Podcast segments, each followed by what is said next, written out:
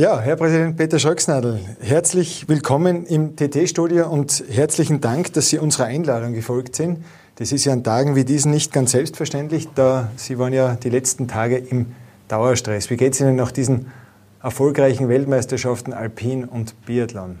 Nur mir geht es auch nicht für so gut, aber normalerweise gehe ich in kein Studio. Es ist das erste Mal, dass ich in einem Innenraum ein Interview mache. Also das ist schon was Besonderes, weil äh, ich eigentlich Innenräume im Moment vermeide. Aber nach so einer Weltmeisterschaft muss man eine Stellungnahme beziehen und mir geht es sehr gut. Ich bin sehr zufrieden. Mhm.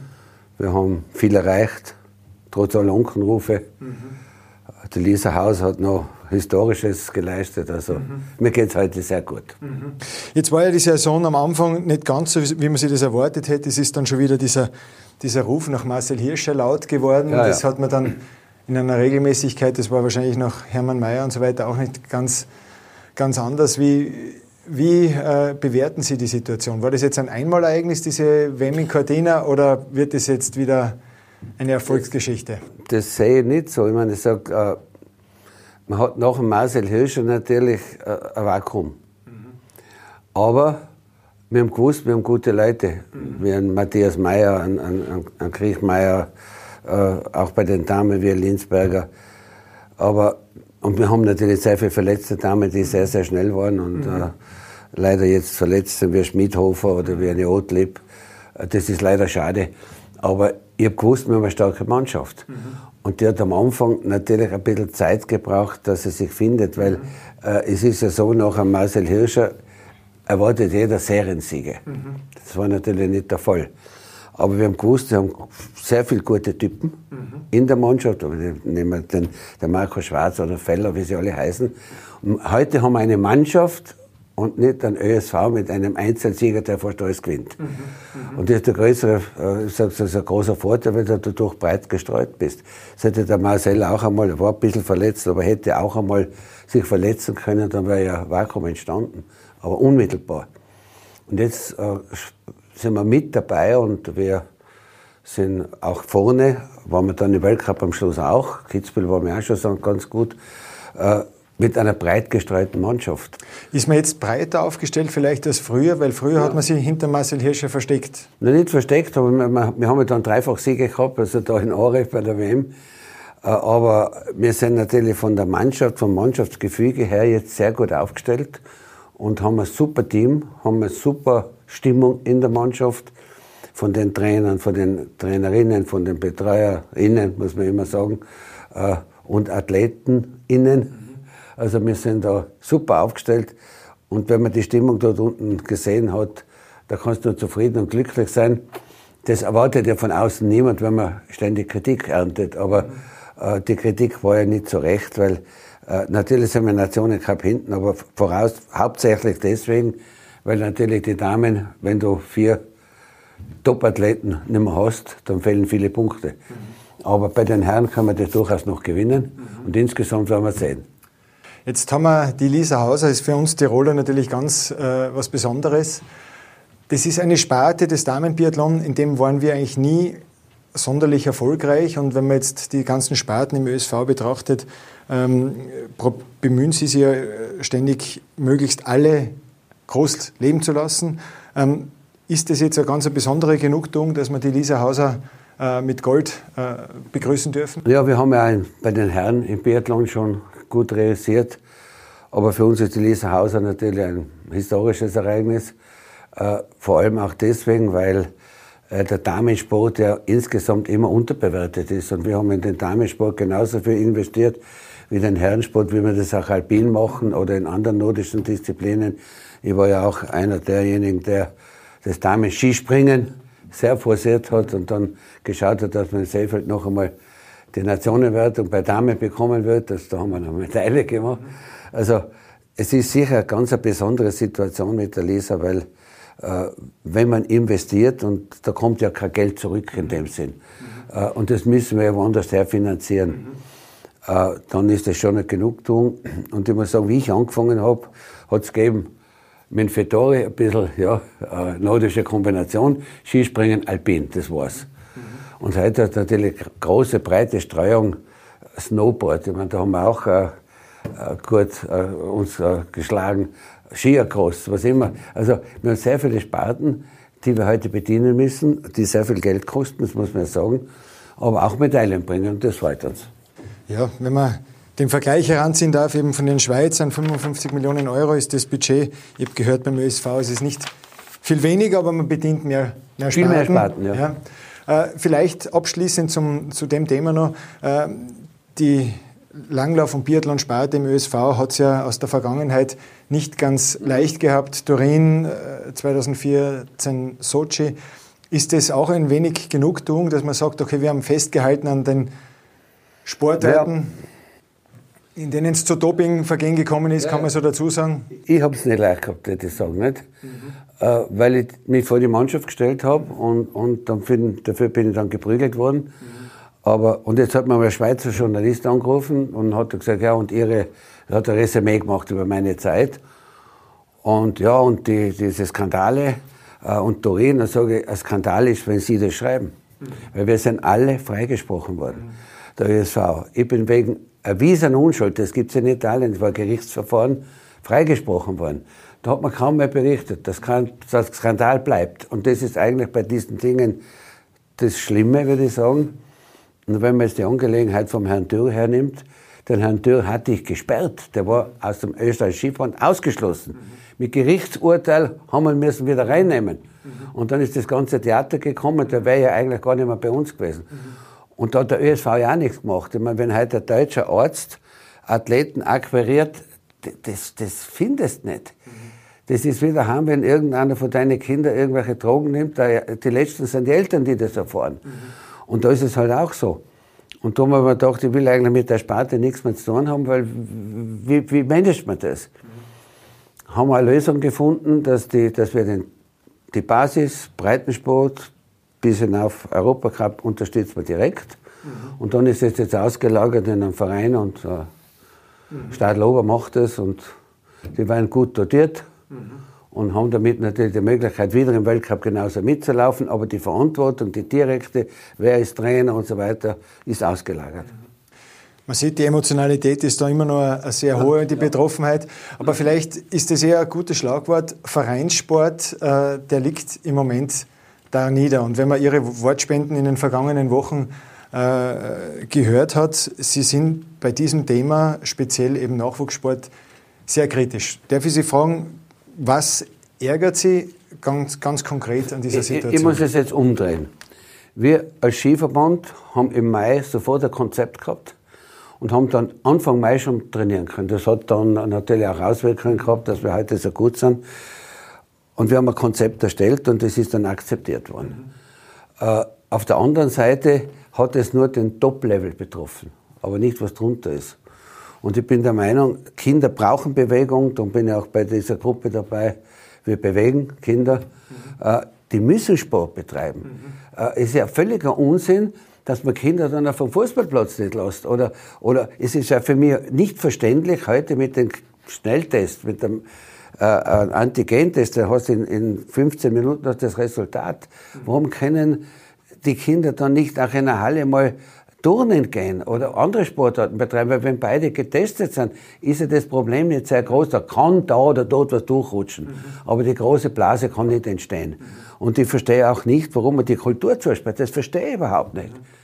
Ich meine, die kleinen Theater, die es da gibt, ja, die leben ja davon, die leben von der Performance. Die paar Leute, die, besuchen, von denen die leben, die, die kann ich doch testen vorher. Wo ist denn da der große Unterschied? Aber in die Straßenbahn, in die U-Bahn, da lassen wir alle einsteigen. Null Problem. Wo sehen Sie das große Problem? Offensichtlich gibt es Ihrer Darstellung nach, natürlich auch für die Öffentlichkeit, eine, eine Ungleichbehandlung, dass gewisse ja. Sparten anders behandelt werden als wiederum andere Sparten. Sie sind Unternehmer, das ist ja auch eine ja, äh, möglicherweise liegt es im Lobbying, ne? dass eine gewisse Gruppe besseres Lobbying hat und die andere Gruppe vielleicht weniger gutes Lobbying hat. Aber es hat nichts dazu, für mich damit zu tun, dass da objektivere Kriterien herangezogen werden, was mache ich am besten? Wo schade ich äh, der Gesundheit von irgendjemandem oder wo nütze ich der Gesundheit mehr?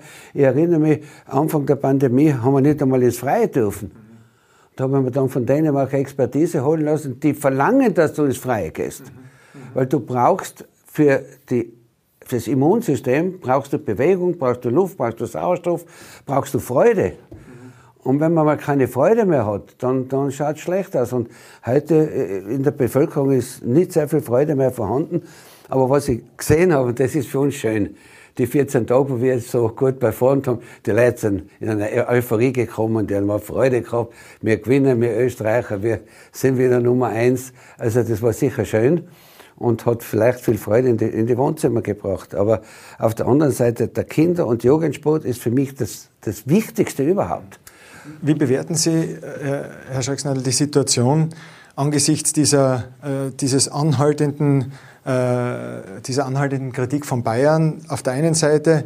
Dann spricht ein, ein Herr Söder spricht von, von Ischgl 2. Mhm. Wir reden von äh, Mutationsvarianten, die offensichtlich gehäuft nach Meinung der Bayern in Tirol auftreten. Wie, wie sehen Sie die Situation? Ich habe den Herrn Söder zwei, dreimal beobachtet. habe das bayerische Fernsehen eingeschaltet und habe den Herrn Söder. Suffisant bringt er das. Wir wollen kein zweites Ischgl. Der macht damit Politik, der will Bundeskanzler werden oder was immer. Das ist sein Problem. Aber was man nicht tun darf, ist andere diskriminieren. Und was man heute weiß, und man weiß, und Herr Söder müsste das wissen, am meisten getestet, ich tue nicht die Tiroler äh, Regierung jetzt verteidigen. Aber am meisten getestet wird in Tirol. Am meisten sequenziert hat man in Tirol, darum hat man den Virus und die Variante auch noch die Mutation gefunden. Die in Bayern wissen sie das noch gar nicht, weil die ja gar nicht in der Form testen. Wir testen 20 Mal so viel wie die anderen und haben die niederste Inzidenz.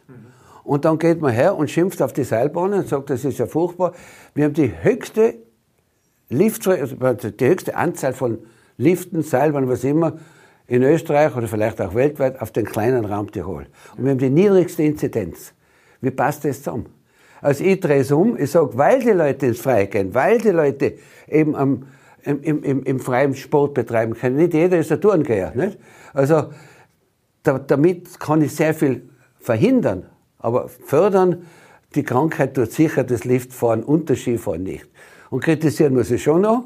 Ich habe einen Landeshauptmann deswegen angerufen wenn ich sequenziere oder den Virus suche, es kann ja nicht sein, dass die Seilbahn das Gefährliche ist, sondern der Skifahrer. Dann hat der Rodler, der Tourengeher oder der Skifahrer den gleichen Virus. Da geht es jetzt nicht um Seilbahnfahren, sondern da geht es eben um Leute zu testen, um möglichst viele und zu finden, wo ist der Virus und wo ist die Mutation. Und unabhängig davon, ich habe mir Expertise holen lassen, die habe ich da liegen, kann man auch zeigen, ich, halt, ich schätze den Professor Weiß zum Beispiel auch sehr, der hat ja auch eine sehr objektive Meinung. Und die sagen, dass der, die, die Dänen, die haben jetzt die dänische Variante vom afrikanischen Virus, ist aber dieselbe, das heißt der dänische, die, die dänische Mutation, der sagt, er ist weder ansteckender noch gefährlicher, also weniger, also nicht mehr tödlich. Also warum erzeugen wir immer Angst? Und das, muss ich sagen, ist für mich das Hauptproblem in, in dem ganzen Management. Ganz kurz, das Management sprechen Sie an. Ich wollte nur kurz zuerst einwerfen, die Vorarlberger haben, äh, wenn man es ganz genau nimmt, die niedrigere Inzidenz als die Tiroler, ja. aber dann kommen schon wir. Ja, okay. das wollen wir Ihnen nicht absprechen, aber wir waren lange Zeit, glaube ich, an der Aber Spitze. die haben viele Lifte. Ja, die, haben, die haben viele Lifte, ja. Ähm, zum Thema Management. Äh, das ist eben, wir haben vorgestern wieder ein, eine Corona-Demo äh, gehabt, es hat dann ein bisschen einen Wirbel gegeben. Ähm, zum einen, wie empfinden Sie äh, dieses Regierungsmanagement mit Maßnahmen, die teilweise äh, in sich äh, nicht ganz schlüssig sind? Und wie, finden, wie empfinden Sie die, die Reaktionen der Leute, die dann auf die Straße gehen wollen und einfach von ihrem Recht auf Meinungsfreiheit Gebrauch machen also wollen? Also ich finde mal, ein Grundrecht auf Meinungsfreiheit und auf Demonstration gibt es. Das darf man nicht unterbinden. Mhm. Da gibt es für mich kein Plus und Minus, da gar nichts. Das geht nicht, in meinen Augen. Das ist ein Grundrecht und äh, das darf man und muss man auch ausüben können. Das ist der eine Punkt. Der zweite Punkt ist natürlich, wenn man ein Management hat, wie es heute die Regierung hat in dieser Corona-Angelegenheit. Und am Anfang hat es gerade, es wird keinen Lockdown geben im Herbst. Herr Anschaut, es wird keinen.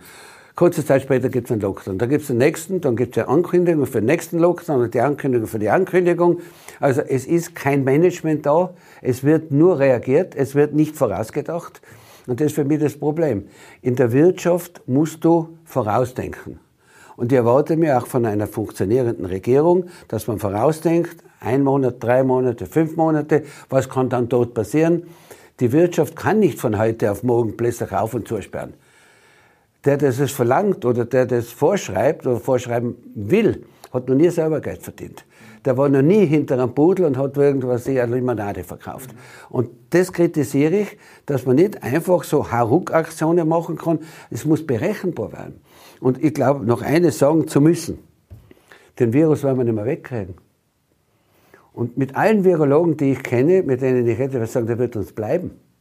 Also sollte man mal ehrlich mit der ganzen Sache umgehen und sagen, den Virus werden wir nicht unterbringen.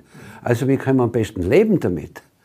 Und wenn ich jetzt in die Schweiz schaue, wo wir viel zu tun haben in der Schweiz, die haben diese Restriktionen, die wir haben, überhaupt nicht.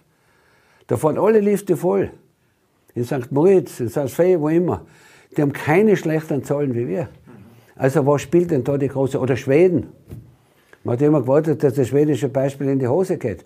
Also ich glaube, dass ein berechenbares Covid-Management die Voraussetzung ist.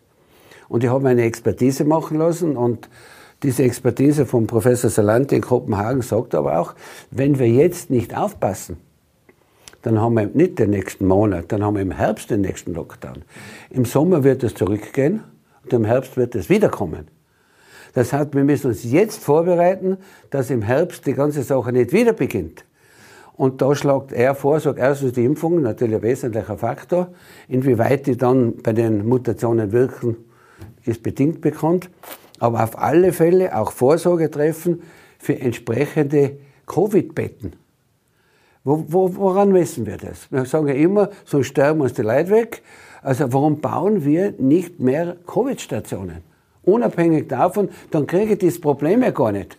Herr Schacksnadel, wir sind am Ende unserer Zeit. Vielleicht noch eine, äh, eine, Abschluss, eine Abschlussfrage.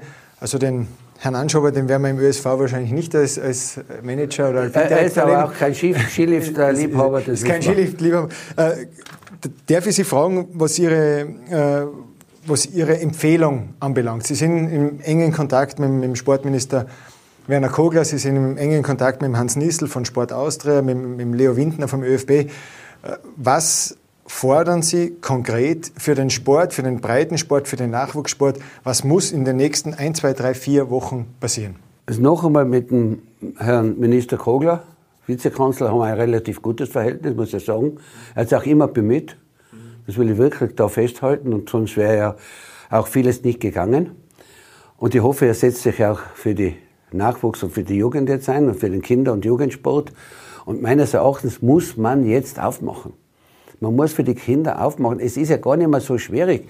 Die Eltern können testen, die Kinder kann man testen, bevor ich in einem Club, auch wenn ich Ringer bin oder, oder Judo, ich kann ja vorher testen.